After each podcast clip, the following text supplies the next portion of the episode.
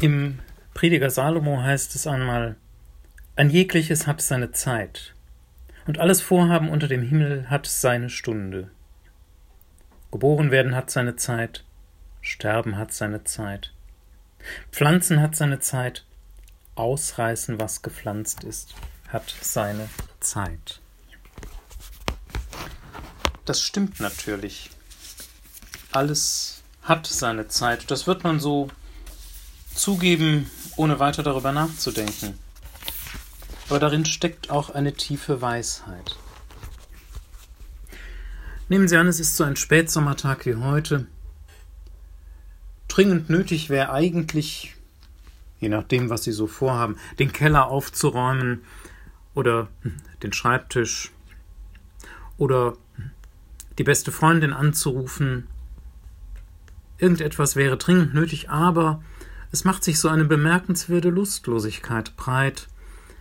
Eigentlich wollen sie nur einen Tee kochen und ein Mandelhörnchen essen und Abstand gewinnen. Dringend nötig wäre, ja, man weiß es, aber vielleicht ist ja nicht die Zeit dazu da. Wir vergessen manchmal, dass Zeit nicht verfügbar ist dass wir nur da in unserer Kraft sind, wo wir in Einklang sind mit Gott und mit seinem Handeln, mit seinem Lieben und mit seinen Gedanken. Wir vergessen manchmal, dass wir auch nicht Herren unserer seelischen Kraft sind.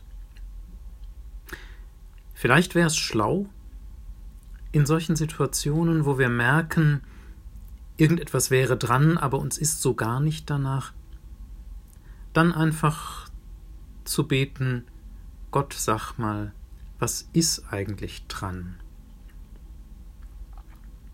Natürlich sind wir ein bisschen gekränkt, wenn wir merken, wir sind nicht so voll souverän, wie wir uns das vorstellen. Wir nehmen uns irgendetwas vor und dann wird da nichts draus. Aber ein Profi ist nicht jemand, der alles hinkriegt. Ein Profi ist jemand, der weiß, wie man unter gegebenen Bedingungen das Optimale herausholt. Und nicht, wie man die Bedingungen so lange biegt oder Mauern so lange einrennt, bis man das bekommt, was man wollte.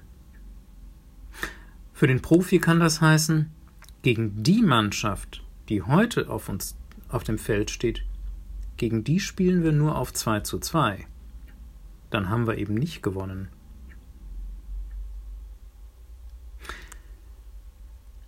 Der Prediger Salomo weiß etwas davon, dass es Zeiten gibt, die jede ihr eigenes Gewicht haben. Es gibt nicht diese lineare Zeit, von der wir meinen, heute, morgen, übermorgen, wir können einfach nur planen.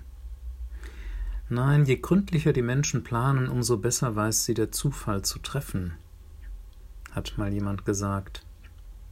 Und rein menschlich wissen sie auch, für manche Dinge ist manchmal die gute Zeit, die richtige Zeit und manchmal eben auch nicht.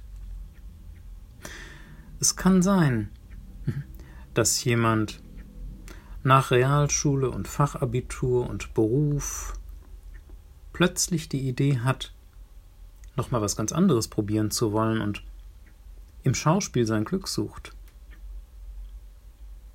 Und vielleicht ist da auch erst in diesem Moment die Zeit dafür gekommen. Und wenn er mit 17 versucht hätte, Schauspiel zu studieren, dann wäre alles völlig daneben gewesen. Das kann ja sein. Es kann sein, dass jemand mit der Pensionierung anfängt, nochmal sein Instrument auszupacken, was er nach dem Abitur hat liegen lassen. Und wenn er es zwischendurch gemacht hätte, er hätte jeden Tag nur fünf Minuten geübt und es wäre nie was geworden, er hätte sich nur frustriert.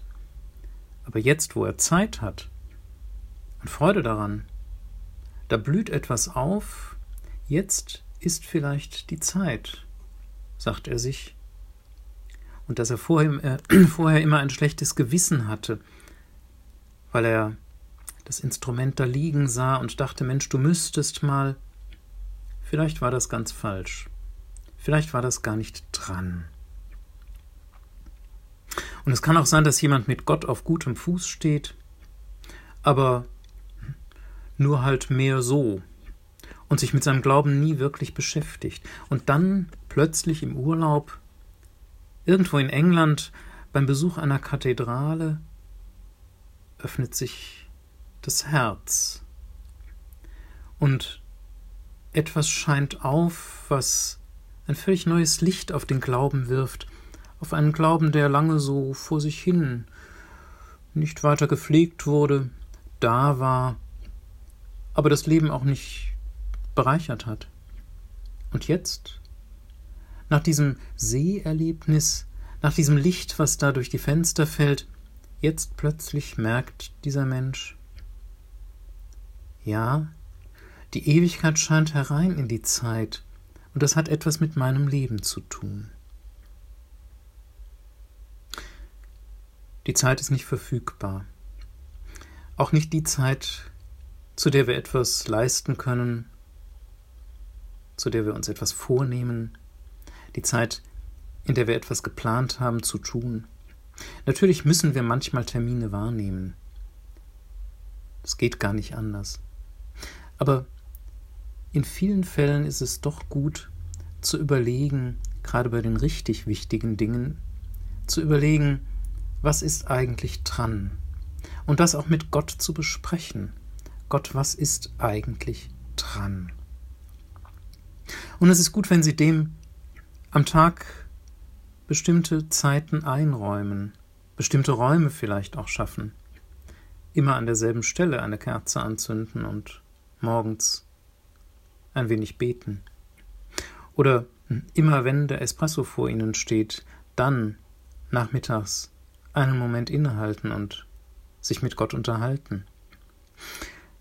Solche Dinge helfen, den Tag zu strukturieren, aber eine Tür für Gott zu öffnen, wo er auch Gelegenheit hat, ihnen etwas zu sagen. Gott, was ist eigentlich dran? Vielleicht müssen wir die Frage gar nicht jeden Tag stellen, aber hin und wieder wäre es gar nicht falsch, um zu merken, was denn jetzt vielleicht seine Zeit hat und was jetzt wirklich gedeihen kann und Segen bringen kann für uns und für andere, was jetzt wirklich Frucht bringt. Ich wünsche Ihnen, dass Sie das, was wirklich an der Zeit ist, auch wahrnehmen und dass Sie etwas daraus machen können, damit Sie Segen in die Welt bringen und Segen in Ihr Leben. Amen.